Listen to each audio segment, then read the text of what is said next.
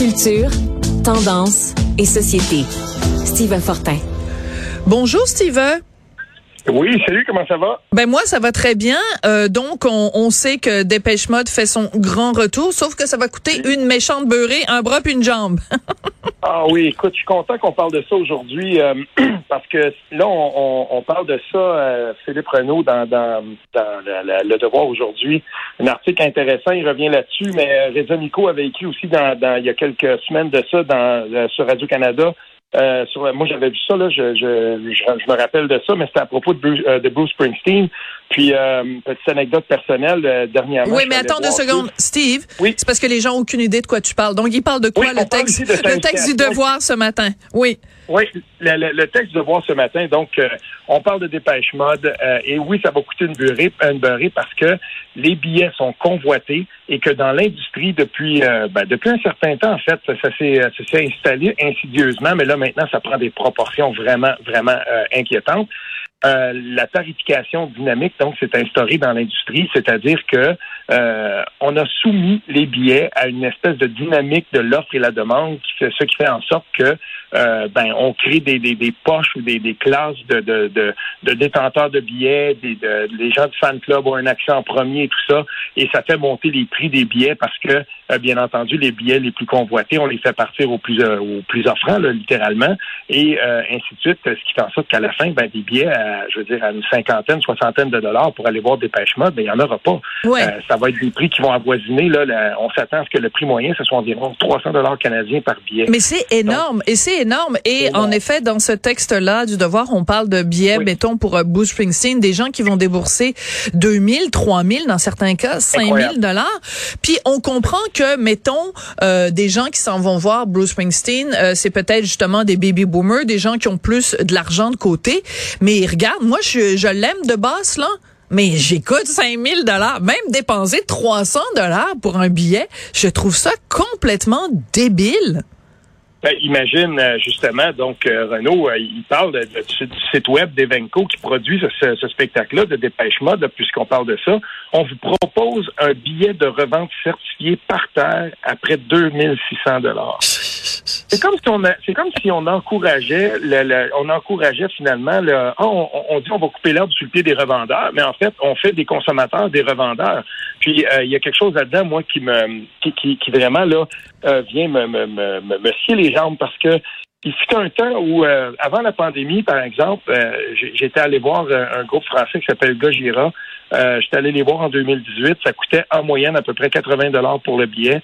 Et ils sont venus à Place Belle, à Laval, il y a quelques semaines de ça. Puis ben là, on était rendu à plus de 150 dollars en moyenne pour le billet.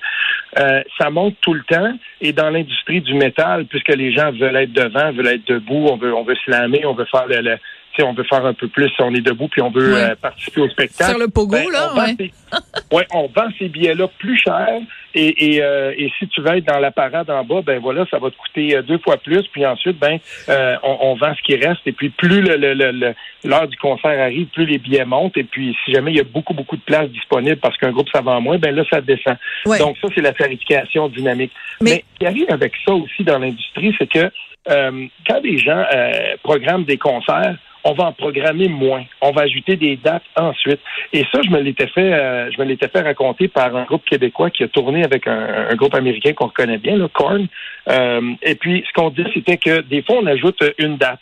Si on voit que ça se vend très vite, puis euh, on attend avant de libérer complètement la, la si on veut, toutes les dates de la tournée, parce que la tarification dynamique, ça veut aussi dire dans certains cas que on peut ajouter des villes. Donc euh, un groupe euh, de grande envergure qui vient au Québec, par exemple, ou même dans l'est du Canada, on peut penser qu'il va passer à Toronto et à Montréal. Mais si on voit qu'il y a un appétit pour Ottawa et Québec, ben on va on va les ajouter. Mais c'est rendu comme ça, puis c'est dommage parce que c'est pas tout le monde qui est capable de payer un billet à, 300 dollars pour aller voir Bruce Springsteen, même si tu es un baby boomer, parce que ça commence à faire vraiment, vraiment cher de la tête de type. Là. Mais ce que, ce que je trouve intéressant dans tout ce débat-là, c'est que, euh, mm-hmm. tu sais, chaque fois qu'on parle, mettons, de musique classique ou qu'on parle d'opéra, les gens disent, ah, mais c'est donc ben élitiste, parce que ça mm-hmm. coûte 250 euh, dollars ou 300 dollars. Aller à l'opéra à Montréal, à la maison symphonique, ça coûte 300 dollars. Puis on dit, c'est un, mm-hmm. c'est un art élitiste, c'est pas pour tout le monde. Puis là après, à côté de ça, t'as des billets pour aller voir Madonna ou Lady Gaga, ça coûte deux, trois, quatre fois plus cher. Fait que c'est qui qui est plus élitiste? Est-ce que c'est l'opéra ou c'est la musique populaire? Ah, c'est, je suis content que tu parles de ça parce que je suis papa de, de, deux adolescentes et puis euh, justement quand on parle de ces artistes-là qui vont passer ici, les grandes artistes internationales que mes filles écoutent, euh, ben là tu regardes puis tu te dis bon ok c'est une soirée, euh, ça va être une soirée à plus de 1000 dollars puis on va y aller à trois là, c'est, c'est et, c'est rendu comme ça. Et, malheureusement, euh, dans cette industrie, dans cette industrie-là, on va nous répondre aussi, oui, mais c'est en tournée qu'on réussit à faire des sous. C'est certainement pas en vendant des albums et tout ça. Mais non. Et, on, a, on a, si on veut, rejeté sur l'épaule des gens qui jadis achetaient peut-être un CD pour aller voir quelques concerts par année. Euh, moi, j'en connais de moins en moins des gens qui sont capables euh, de se rendre, par exemple, à la Place Belle euh, ou au Centre Belle ou, ou, dans les grands concerts, ou même, comme tu le dis, que ce soit à l'opéra ou...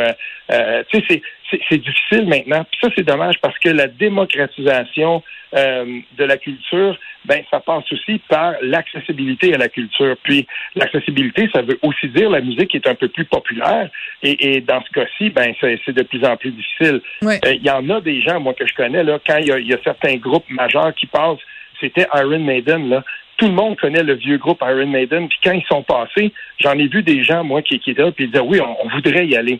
Mais là, maintenant, c'est hors de prix. Puis ces groupes-là, souvent, en font une dernière tournée. Ils annoncent toujours, bon, mais là, c'est la dernière tournée. Euh, on viendra plus ben, je comprends, ils vont capitaliser, mais d'un autre côté, c'est qui qui va voir ça quand c'est rendu à 300 pièces le billet?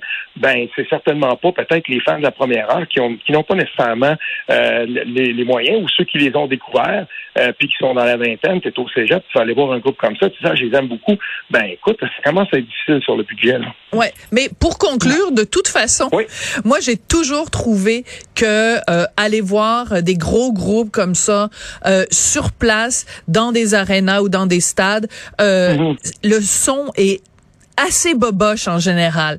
Euh, je veux ah. dire, il y a, y a, des fois où euh, la qualité du son est bonne, mais si t'es pas capable de me garantir que si je dépense 300 dollars, le son va être impeccable, puis je vais entendre la moindre des notes, puis je vais entendre vraiment les paroles du chanteur ou de la chanteuse, je trouve que ça vaut pas la peine. Je préfère rester chez moi, puis euh, euh, me faire venir un super bon repas, puis écouter leurs chansons sur sur une, sais, je veux dire sur un sur un vinyle à la rigueur. Je ben m'en fous, mais je pense qu'après Pink Floyd euh, au stade olympique en 94, là, je pense qu'il n'y a plus jamais eu un concert là. Puis je ne sais pas si tu y étais parce que non, mais même au Centre Bell, même au Centre Bell, je trouve que le son est pas toujours euh, génial. Je suis allée voir euh, même les Cowboys fringants avec mon fils. Puis bon, heureusement que tout le monde connaissait les paroles par cœur puis que tout le monde chantait parce que des fois j'entendais plus les gens qui chantaient autour de moi ah que les, les, la gang des, des Cowboys fringants. Écoute, merci beaucoup, Steve. à très bientôt. Oui, salut bien.